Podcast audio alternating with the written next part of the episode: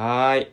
ラジ鉄11回目ということで、えーとですね、なんかここ最近ね、毎日ね、あの、更新してたんですけどね、あの、昨日もね、すごい眠くて、あの、ラジオね、撮りたかったんだけど、まあ、いいかと。ちょっと、眠いなら早めに寝て、まあ、朝起きれたら、まあ、朝撮るか、みたいな思ってまして、でですね、昨日ね、10時ぐらいかな。もっと早いかな。9時半ぐらいかな。なんかこう、ちょっといい感じの音楽を聴きつつ、えー最近ね、あのこの前、ヤングで個展をやってくれた太郎さんの影響でですね、ストレッチをね、始めてるんですよ。ストレッチって言っても、まあちょっと腰のちょっとヨガっぽいポーズとってみたりなんですけど、主には股割りです。あのー開脚ですね。開脚。やってるんですよ、最近。うん。で、まあ何の効果があるのかななんていうのは分かんないままやってたんですけど、今日ね、効果をね、ちょっとネットで調べてね、ああ、なるほど、なるほど。腰痛とかね、あのーまあ膝の痛みとか、あとはまあ体調ね、だるさとかも改善されるとか、そういうことだったんで、僕ね、結構ね、立ち仕事なんでね、腰痛があるんですよ。あと膝痛かったりするんで、これは嬉しいなと思って、これやっぱやっていく意味あんなと思って、で、ね、僕の得意の YouTube で、まあ、ストレッチ YouTuber みたいなフォローしてるんですけど、その人のね、開脚動画今日朝ね、見ながらやってみたんですけど、よかったね。もう、YouTuber 的に言ったらね、えーその動画の概、その動画の概要欄に貼っておきますので、みたいな感じで言えるんですけどね。これね、ちょっと、概要欄ないんで、紹介できないんですけど、まあ何でもいいと思うんですけど、開脚ね、いや、ちょっとね、やっぱ、こう、なんだろう、まあ体柔らかくなるプラス、ちょっと巡り良くなるっすね。あの、血流が良くなってる感じがする、やっぱり、下半身の。うん、血流良くなるとやっぱ体軽くなるからね。もう、気分いいですね。そうなるとね。いやもうほんとどんどん気分いいことしていきましょうっていう感じなんですよ。もう気分いいことする、気分良くなるには、もう体。何より体が重要。もうメンタルなんてね、もうね、体にひっついてるだけなんでね、あのー体が、体調が良くなれば、もうメンタルなんて上がるんですよ。うん。なのでね、そこを気をつけて、えー体をいたわって、自分を大切に、えー生活していきたいなと、日々思っております。ちょっと今日も音楽流していきましょうかね。はい。えーっと、あ、これじゃなかった。Apple Music じゃないんですよ、最近。あのこのラジ鉄をさ、Spotify で配信してるじゃないですか。なので、あのいい機会だからと思って、Apple Music 使ってたんですけど、あの Spotify に変えたんですよ。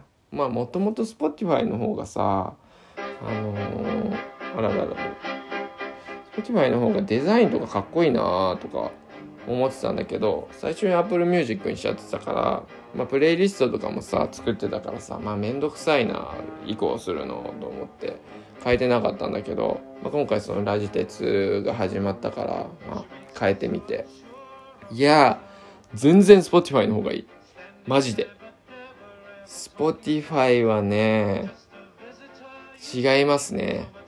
僕ねあの久しぶりに東京のあの音楽好きバンバンドマンのね友達とこの前会ったんですけど、まあ、すごい音楽詳しいんですよ彼は。でその話をねしたの Apple Music からさ Spotify に変えたら結構革命的だったわみたいな。そうそうそうそうみたいなさ言っててえどういう違いがあるの？って聞いたらやっぱあのまあまあその彼も言ってたんだけどまずそもそもあのデザインがあの Apple Music 出せと。Spotify の方がデザインがいいと。もうそれだけでまず選ぶ理由になるじゃんみたいな。いややっぱかっこいいな言うことだと思って。うん思ってたんですけど。プラスあのまあ Apple Music はまあ単なるデータベースだよと。あればで Spotify は僕もねすごい気に入ってるところが好きな音楽流すとあのそれと近い音楽を流してくれるんですよ。ラジオ的な感じなのかララジオ的っていうかなんか、まあ、プレイリストを勝手に Spotify の AI がまこういう音楽聴くっしょみたいな感じで流してくれるのがだいぶヒットするんですよね。うん、であの知らないアーティストが知れて、え、かなり広がってますね。あのなんだろう音楽まあ僕も曲を作ったりとかするからその人にねこうミュージシャンに影響を受けて曲作るってことが大半なんですよ僕の場合。なのでその好きな音楽が増えるだけで自分の音楽がどんどん広がっていくからこう新しい何て言うんだろうエッセンスが加わっていくからそれでこう新しい歌が歌えるわけじゃないですか僕も。そうな新しい歌が歌えるってことが一番嬉しいことだから僕生きてる中で。だからもう Spotify に出会えたことによって多分僕すごい嬉しい感じになるよね。これで曲できたりとかして新しい歌歌えたりと思って。いや結構革命的うんな感じ。Spotify ね。今流してるのもね Spotify で知ったやつで。ジョンジョン・ケイルって人なんですね。ああいいですね。だからヤングの BGM を結構ねあのいいじゃんって言ってくれるお客さん多いんですけどあのこれ今後ね変わっていくと思います。これヤングの BGM まあスタッフのみんなもねでも最近ちょっと洋楽増えたなとかちょっと変わってきたなって多分思ってると思うんですけどそうそうそう。まあ今さ店のイートインできてないからお客さんもねそんなに多くないのであの変化にね気づくことも少ないかもしれないんですけど、まあ、今後ねゆっくりあのお店で食事してもらえるようになったらちょっと雰囲気変わるかもね。感じ方変わるかもねヤングの感じ方。うん。今まで結構あの日本のインディーズの音楽が好きなのであのそういう音楽ばっかり流してたんですけど、まあ、Spotify に出会ってからちょっと古い音楽がねの良さにねあの、ようやく僕も34になって気づいてきましてですね。昔あんま聞けなかったんだけどね。なんか音質が悪い感じが全然入耳に入ってこなくてなんか心にこう響いてこなくて。でやっぱね新しい音がクリアなねあのー、音源ばっかり聞いてたんですけどうんなんか今リマスターとかされててやっぱ昔の音源もクリアに聞こえるからね。うんどんどんこれから広がっていってヤングの。音楽はさもう内装と同じようなもんじゃないですか。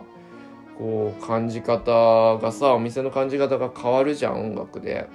だからヤングもねちょっと以前の印象と変わるかもしれないですね。新たな。まあそのうちねイートイン始めたいと思っておりますのでそうなったら是非そちらの方も楽しみにご来店していただけると嬉しいなと思います。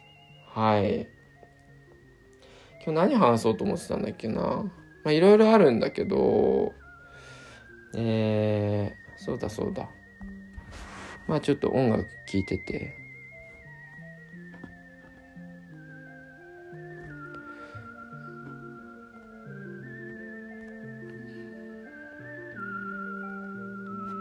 あ昨日のね、スキンケア特集、ラジ鉄スキンケア特集の回のね、あの、反響をね、ちょこちょこいただいておりまして、で、あの、ヤングの本赤の方でもね、あの、スキンケア、おすすめのスキンケア教えてくださいっていうね、質問をしたりして、あのそこにも、えー、いろいろあの投稿いただいているのでそれを紹介しようかなと思ったんだけどちょっと次回にします。はい。ちょっとほんと決めてからラジオやれよって感じなんですけど。まあまあ皆さんね何かしながらこのラジオ聞いてくれてると思いますのでね。はい。ちょっとゆっくり待っていただけると今音楽もありますから。はい。うんうん。そう一個ねラジ鉄へのねえー、メッセージということで別件でね来てるものがありましてもうそれが僕の人生のテーマでもあるような、えー、質問だったのでこれねもう今日あのー、なんなんていうのこのこと話せて嬉しいと思って、あの、答えさせていただけたらなと思っております。はい。では。あネバヤンの新曲ですねこれね。いやめっちゃいいこの曲。本当に。ネバヤン前回のアルバムめちゃくちゃ良かったじゃないですか。もうねびっくりさせていただきましたね。まあもともと素敵なアーティストですけどね。いろんな意味で素敵ないろんな点で素敵なアーティストですけどね。あのー、ガラッと変わってね。いや本当にこう温度感がちょうどいい。うん。りがたいですね。僕よりもね 5, 5歳ぐらい若いでしょうけどね。素晴らしいアーティストですね本当に。はい。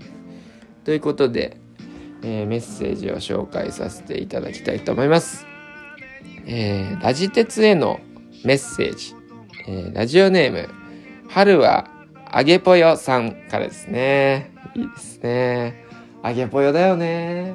今日久しぶりに雨降りそうですけどね。まあいいんですよ。ずっと天気良かったからね。まあたまには雨もねいいです。はいはい。はい。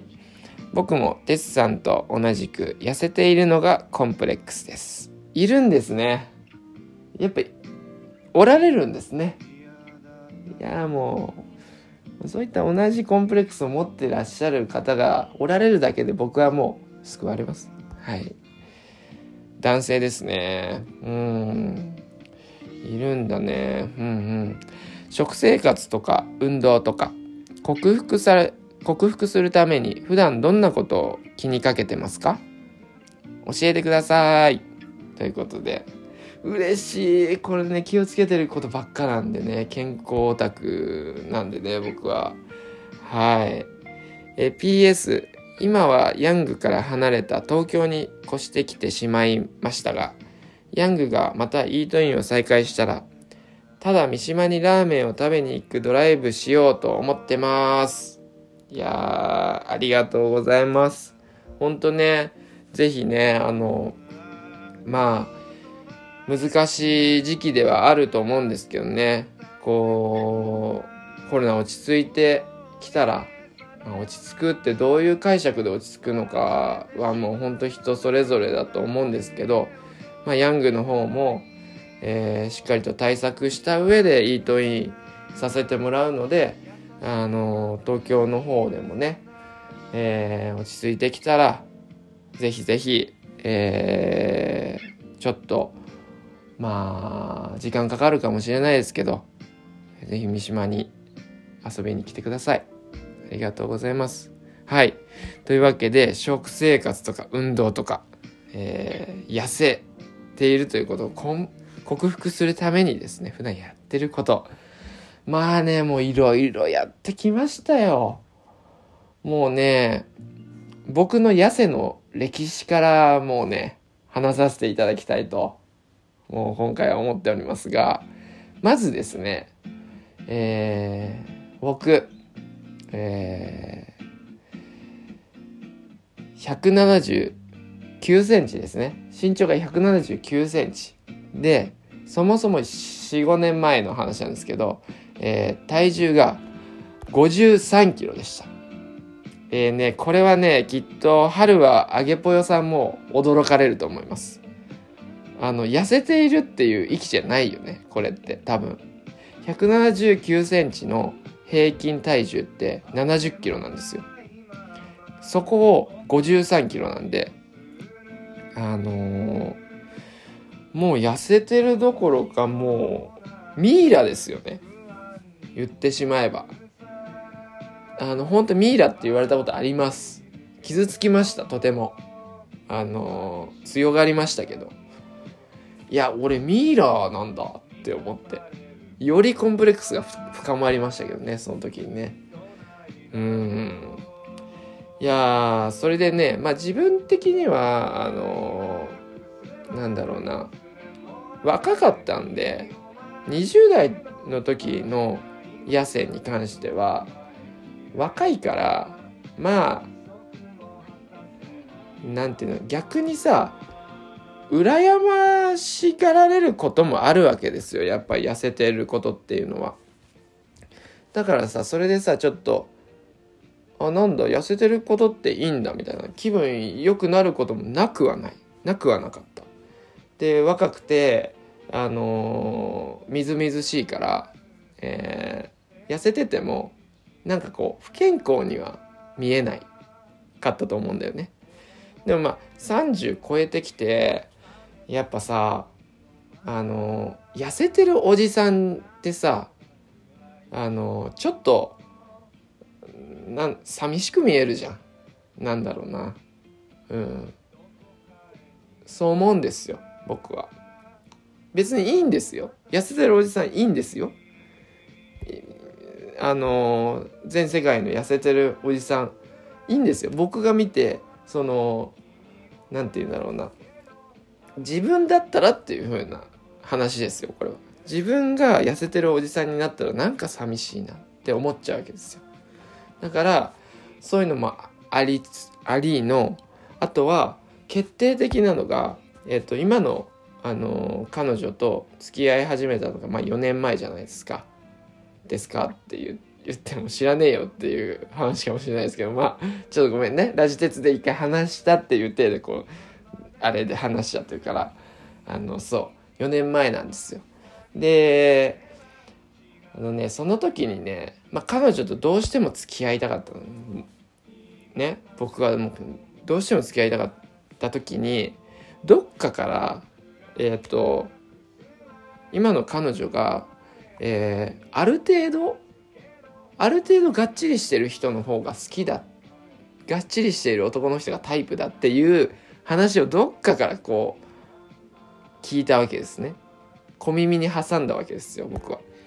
でまあもともとあの自分が痩せてることにもコンプレックスだしだし彼女とも付き合いたいし今じゃんと思って今まではこういうコンプレックスだったけどまあねあの食べることもお腹も弱いしあのたくさん食べると体調悪くなるしっていう体質だったから踏み切れてなかったわけですよ。あのこれはあの体重が多い人もそうだと思うんですよ。ねなかなかダイエットに踏み切れない理由ってあるじゃないですか多分。それと同じようになかなか体重増量にデブエットに踏み切れない痩せの事情っていうのもあるんですよ。やっぱり食べれないんですよ。食べてもすぐお腹壊して出ちゃうんですよ。っていう話なんですね。でもまあ彼女と付き合いたいしもう頑張ろうと思ってそっからとにかく、えー、いろんなことを試したんですけどまずはめちゃめちゃ食う。まあこれが基本なんですけど、えー、炭水化物を取る、えー、油を取る、えー、糖質取る。うん肉食べる。みたいな。感じなんですよ僕もともとねあのー母ちゃんがねほぼほぼ菜食主義みたいな人だったからあんまりね食卓に肉が並ばなかったんですよね昔から。なので肉を食べるっていう習慣はなくてで育ってきちゃったから肉食べるとお腹壊すっていう体だったんですねだから肉も食べなくて太りづらいっていう感じだったんですけど、まあ、まあ正確に言ったら肉食べるから太るわけではないんですけどね。まあそれでまあ量を食べれないっていうタイプだったんですけど。でえー、そうそうそうそう。まずは大量に食べた。でもやっぱ苦しいんですよ。お腹壊す。ダメ。って考えになった時にどうしこう調べてね。どうしようと。えー、筋トレをして、えー、筋肉をつけたら、えー、体重が増えると。あの体に定着するということを知りまして、えー、そこから筋トレを始めました。それで、えー、お腹を大量に食べるとお腹壊すからプロテインで栄養素を、えー、効率よく摂取するっていう方法に出たんですね。でプロテインも、まあ、何種類かあるじゃん。でホエイプロテインとえー、ウェイトアップの体重増量系のプロテインと、まあ、えー、ソイプロテイン、大豆のプロテインとか、まあ多分めちゃくちゃいろんな種類があると思うんですけど、基本的にはホエイプロテインというタンパク質中心の、えー、プロテインが、えー、筋肉をつけるには適してるので、最初筋トレしながらホエイプロテイン飲みながら、えー、何ヶ月かジムに通ったりしてやってたら、えっ、ー、とねその段階で53キロから、えー、58キロぐらいまで増えたんですよ。5キロぐらい増えたんですよ筋トレとホエイプロテインで。でまあ相変わらずお腹壊しても思いっきりたくさん食べる。めちゃめちゃ丼ラーメンの丼ぐらいご飯食べるみたいなのをやってたのねで58キロに増えてでもやっぱり体への負担が激しくて疲れやすいし続かないんですよね。まあ3ヶ月ぐらい頑張ったけど、まあちょっと無理だ、きついわって思って、で、えー、まあ食べる量をもう減らすしかないと。でも体重は増やしたい。じゃあどうするか。えー、プロテインをタンパク質中心のホエイプロテインからウェイトアップの炭水化物がめちゃめちゃ入ってるえー、糖質もめちゃめちゃ入ってるプロテインに変えたんですよ。そしたら、これね、まあ本当に簡単に体重増やしたい人におすすめなんだけど、めっちゃ増える。あのー、その体重、ウェイトアップ用のプロテインは。あのー、それでね、60キロ超えましたね。うん。で、ずっと飲んでたんですけど、まあ、飲み終わったぐらいにそこでもまたちょっとね考えるわけです僕は。なんか要するにあのー、食べ物では摂取できない量の炭水化物や糖質を、えー、取る取ってるわけね。それってさなんか超体に悪そうじゃない？やっぱさ太れたとしても健康じゃなきゃ意味ないと思うんですよ僕は。だから、えー、ウェイトアップのプロテインちょっと危ねえなみたいな。でこう YouTube 見ると分かるんだけどそれだけでも増えない人は水飴とかをねそのままあの粉の水飴みたいのがあってそれを水に溶かして飲んだりするんですよ。まあ、そうすると、まあ、どんだけ痩せやすい人でも太るんですよね。それ間違いないんだけど僕ねちょっと一つね心配事があってあの父ちゃんもじいちゃんも糖尿病なんですよ。多分。確か。うん。でさ糖尿病ってそういう病病気ってさ遺伝するじゃん。で糖尿病の原因ってさ炭水化物と糖分じゃん多分。米とか食べ過ぎるとそれが、えーと、糖質に変わって、えー、糖尿病になるってことなんだと思うんだよね。簡単にざっくり言うと。だからそれになっちゃうんじゃないかっていう心配もあるわけね自分は。だからあんまりウェイトアップのプロテインも飲み続けるのは怖いなっていうのがあってそこで、えー、いろいろ調べましたまた。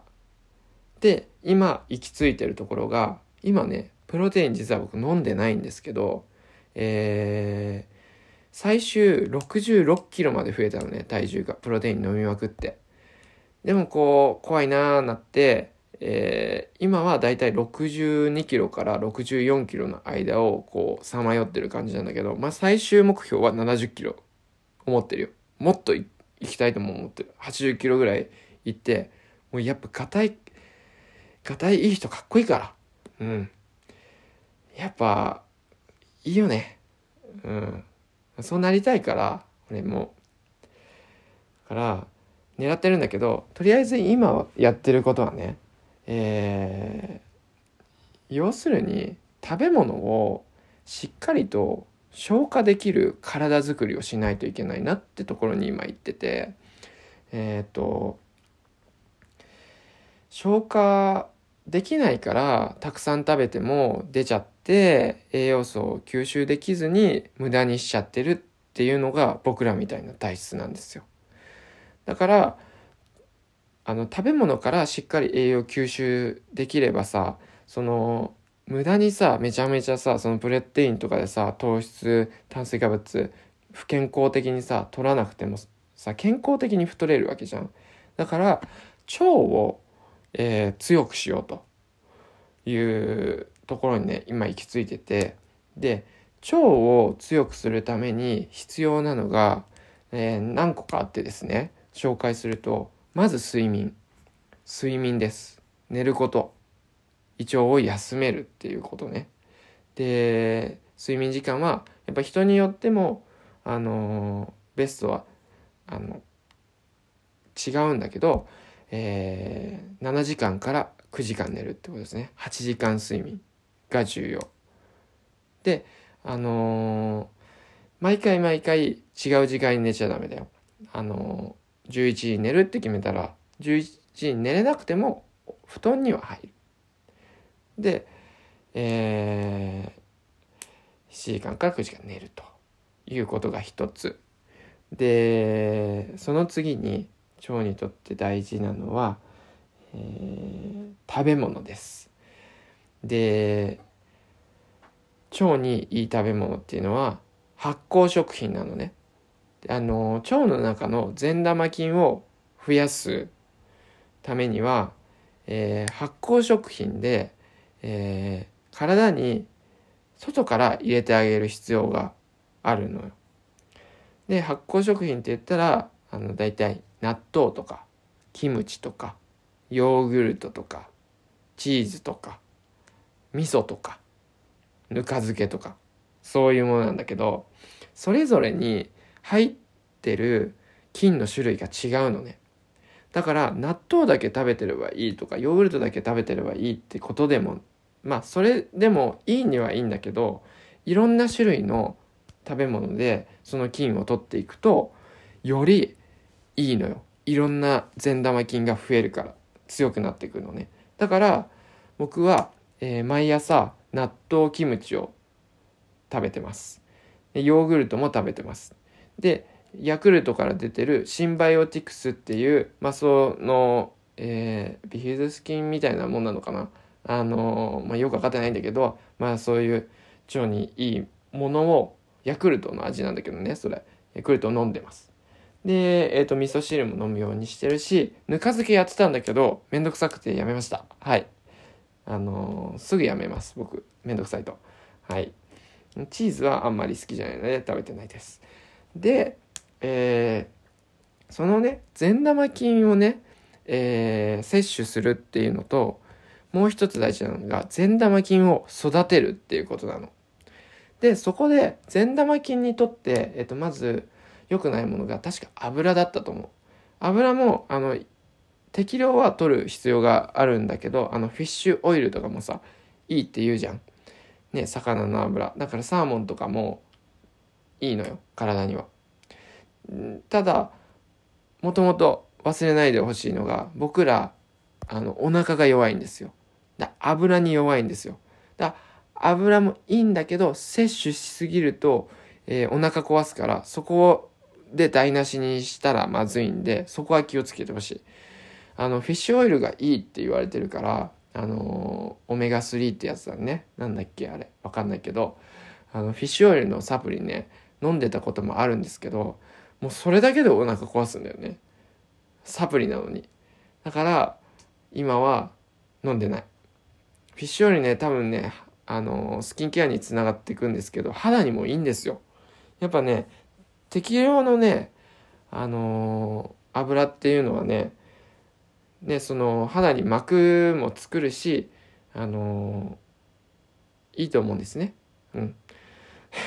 これ、専門家じゃないの、こんな、あのー、ごめんね。あの自分の中で別に全然、あのこれ確証ないけど、とりあえずやってることだから、俺の。うん。どうなるかは、まあ、実験中って感じなんだけどね。はい。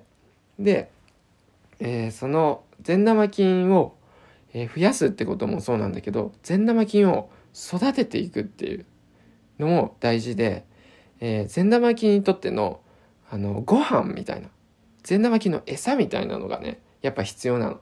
それが食物繊維ってやつなの。だから、えっとね、食物繊維は、まあ、野菜だったりフルーツだったりごぼう寒天えー、海藻、きのこ、オクラ、リンゴ、ブルーベリー、カカオとかね、に入ってるらしいんですけど、だからブルーベリーヨーグルトとかいいんだよ、すごい。あの、善玉菌と善玉菌の餌を一緒に取れるから、すごいいいの。あとは、えっ、ー、と、アボカドとかも食物繊維が多いので、えっ、ー、と、まあ、アボカドビタミンとかもね、おそらく入ってるから、そういう点でもいいしね。えー、僕は毎朝納豆キムチにアボカドを入れて、えー、プラスまあえっ、ー、と小魚あのなんていうの？じゃこみたいなやつやっぱフィッシュオイルいい魚の油いいって聞いてるからそれの4つを混ぜて食べてます。それでねお腹ねだいぶ調子よくなってる。本当に。あの一回さ11月にさメキシコ行ってお腹壊しもう思いっきり壊してんの。めちゃめちゃ壊してで壊しすぎてあっちの成長剤をね飲んだの。でとりあえず収まったんだけどあの成長剤ってまあものによってなんだけど要するにお腹の中の悪玉菌を殺す抑える作用なんだね。作用なんだよね。で一緒に善玉菌も壊しちゃうの。成長剤って。だから良くないの。ああいうのって。なんかそこで俺成長剤であの善玉菌も失ったわけね。メキシコで。全て流してきたの。だから日本帰ってきてもずっとお腹調子悪くてやべえなと思っててでいろいろ調べてこの発酵食品と食物繊維ってところに今行き着いてるんだけどで納豆キムチアボカドじゃこ食べてたら大丈夫です。お腹。良くなりました本当になのでこれは実証済みうんぜひ試してほしい。で、お腹が調子よくなれば、ご飯の量も食べれるようになってくるわけですよ。そうすると、太れるんですよ。体重増えていくんですよ。今はね、ちょっと、だから、うん、64キロぐらいでキープしてるけど、これ、さらに腸を整えていって、でも、また、70キロぐらいまで僕は増やしていきたいなと思っているのでそこら辺のねレポートもね今今後ねラジ鉄でできたらいいかなと思ってます。